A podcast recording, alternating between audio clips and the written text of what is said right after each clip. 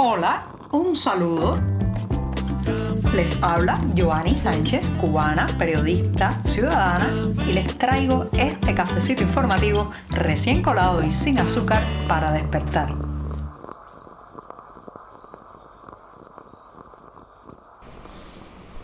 Llegó el viernes, otra semana informativa que he pasado cada día junto a ustedes con un café servido y amargo para comentarles los temas principales de la realidad cubana. Hoy, además, es 29 de septiembre de 2023, se nos está terminando el mes y eso lleva un sorbito más largo de café que justamente el que me voy a dar ahora.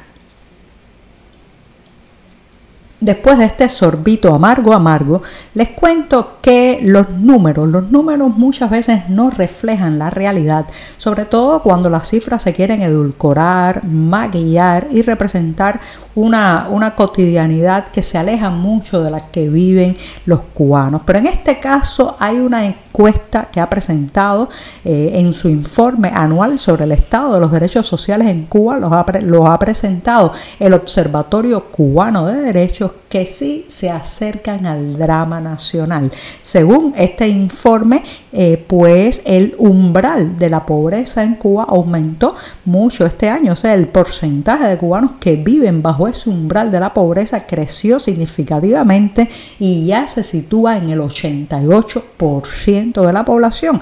Incluso puede ser que desde que compilaron estos datos a que presentaron el informe se hayan sumergido más en la pobreza algunos miles de cubanos. Esta cifra, bueno, pues marca una caída en picada de, digamos, el nivel de vida según este porcentaje, se suman allí los que tienen problemas para comprar lo esencial para vivir, eso eh, son el 62% de los encuestados y otros también que dicen que no pueden prácticamente comprar nada extra porque el salario, el dinero no les alcanza para tal.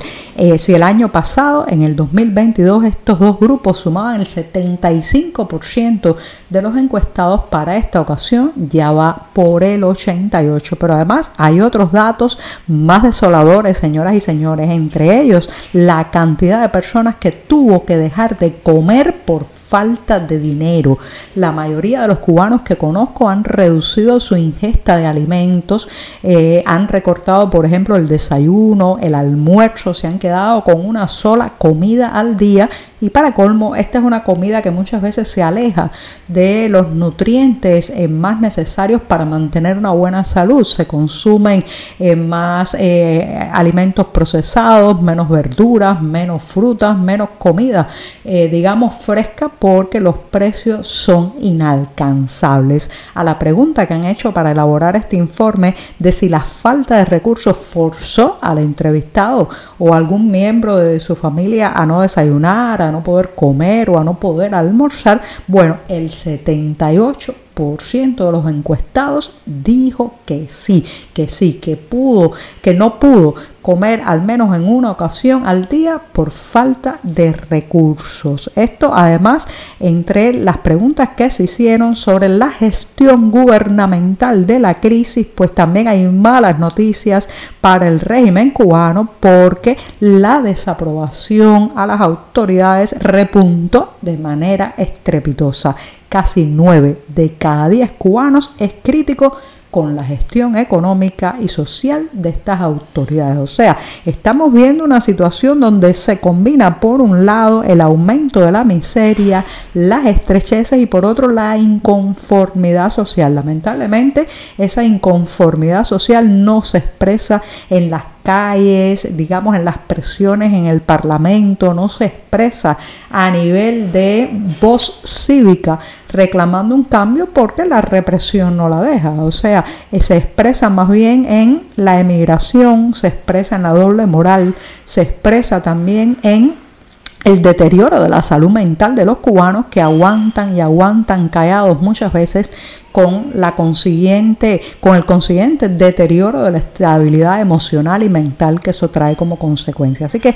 el informe está allí. Yo creo que los números pueden ser incluso más alarmantes porque al momento de calcular estos datos, incluso el peso cubano eh, estaba un poco más fuerte que lo que está por estos días donde se cotiza el dólar a 250 pesos. Acérquense a las páginas de 14 y medio y lean, lean estos números que reflejan el dramatismo de la situación que estamos viviendo. Cuando uno revisa las tarifas de los vuelos entre eh, varios países de la región del Caribe, América Central y toda América Latina, bueno, pues notará enseguida la desproporción de los costos de los vuelos que salen de Cuba. Sí, increíblemente, eh, por pequeños tramos que en otros casos valdrían, si acaso, unos pocos cientos de dólares, pues en el caso cubano se les exige a los clientes residentes en Cuba pagar facturas que superan en muchos casos las cuatro cifras. Eso no solamente ocurre para salir de Cuba, sino que también las agencias de vuelo en Tapachula, Chiapas, en territorio mexicano, están duplicando el costo de los boletos de avión para los cubanos que quieran volar desde esa región eh, mexicana hacia la capital, o sea, hacia Ciudad de México o hacia la frontera con Estados Unidos. Esto es una denuncia que nos han hecho llegar a nuestra redacción del diario 14 y medio varios de los cubanos que están en este momento en Tapachula. Recuerden que ahí se ha creado una difícil situación migratoria con miles y miles de migrantes que están presionando para poder eh, viajar hacia la capital mexicana, hacia la frontera con Estados Unidos y están exigiendo protección, garantías legales, también cierta cobertura en cuanto a papeles para atravesar un territorio que de por sí tiende a ser muy complicado para los migrantes. Son eh, objetivos muchas veces de las bandas de tráfico humano, de la extorsión eh, y pues en muchos casos también pues lamentablemente de los secuestros para pedir dinero a sus familiares en Estados Unidos. También hay el caso de personas que han desaparecido en el trayecto y de las que no se sabe hasta el día de hoy ninguna información nueva. Pero ahora el foco está en la extorsión, en el hacer caja de estas aerolíneas que ven a los migrantes cubanos como eh, sacos con dinero, o sea, sacos de dinero con piernas, porque saben que los familiares al otro lado de la frontera están tan desesperados por verlos llegar que pagarán lo que sea. Señoras y señores, ¿hasta cuándo es esto? ¿Hasta cuándo se van a forrar los bolsillos con el drama de una nación? Varias veces me han preguntado hacia dónde escapan los cubanos, cuál es el destino final de esta migración y aunque los números mayoritariamente señalan al territorio de Estados Unidos como la meta de miles y miles de mis compatriotas, lo cierto es que los cubanos no escapan hacia un lugar, de un lugar. La isla en fuga es dejar atrás la cotidianidad cubana, dejar atrás los problemas que se viven en el día a día de nuestra existencia, dejar atrás el país donde se tienen las raíces para intentar dar frutos en otros lares. Esto es importante entenderlo, señoras y señores, porque toda rendija que se abra para eh, pues irse hacia otra parte va a ser utilizada al máximo. Ese es el caso del reciente anuncio que ha hecho la aerolínea boliviana de aviación quien en un comunicado ha confirmado que a partir del próximo 26 de octubre tendremos otra vez vuelos directos entre Bolivia y Cuba con una frecuencia semanal. Esto forma parte de la expansión de la empresa que inaugura tres nuevos destinos en América Latina, Asunción en Paraguay, Caracas y La Habana.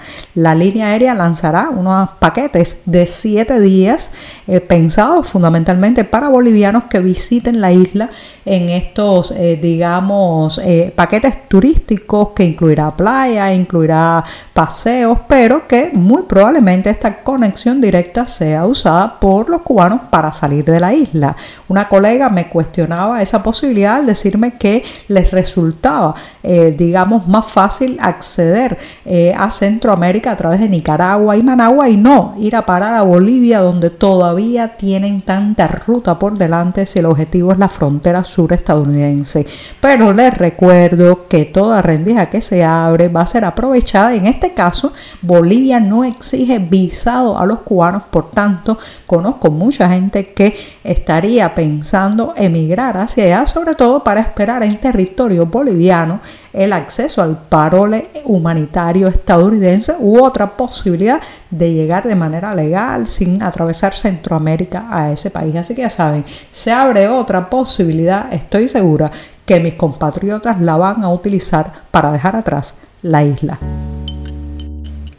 Voy a despedir este programa de viernes y todo el mes de septiembre con una recomendación que podrán disfrutar desde cualquier parte del mundo porque será una conferencia que se transmitirá a través de internet con el título Los fundadores José Martí y Rubén Darío. Llega de la mano del Centro Cultural Cubano de Nueva York, una institución que nos tiene muy acostumbrados a estas buenas conferencias, a los temas de interés y sobre todo a difundir la cultura cubana por todo el mundo. En este caso será el próximo sábado 30 de septiembre para decir adiós al mes que se nos termina y abordará el tema del modernismo latinoamericano. La conferencia será impartida por la crítica literaria Susana Sella y se centrará en las dos figuras más representativas de este movimiento literario, sin duda el nicaragüense Rubén Darío y nuestro inmenso José Martí. La charla, reitero, será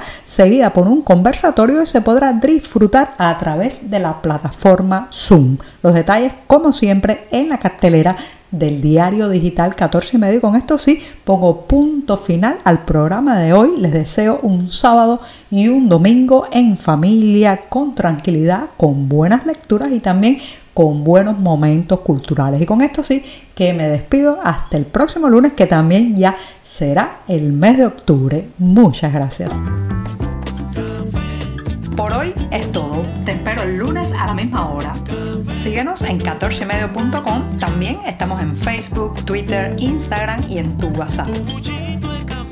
Olvides, claro está, compartir nuestro cafecito informativo con tus amigos. Muchas gracias.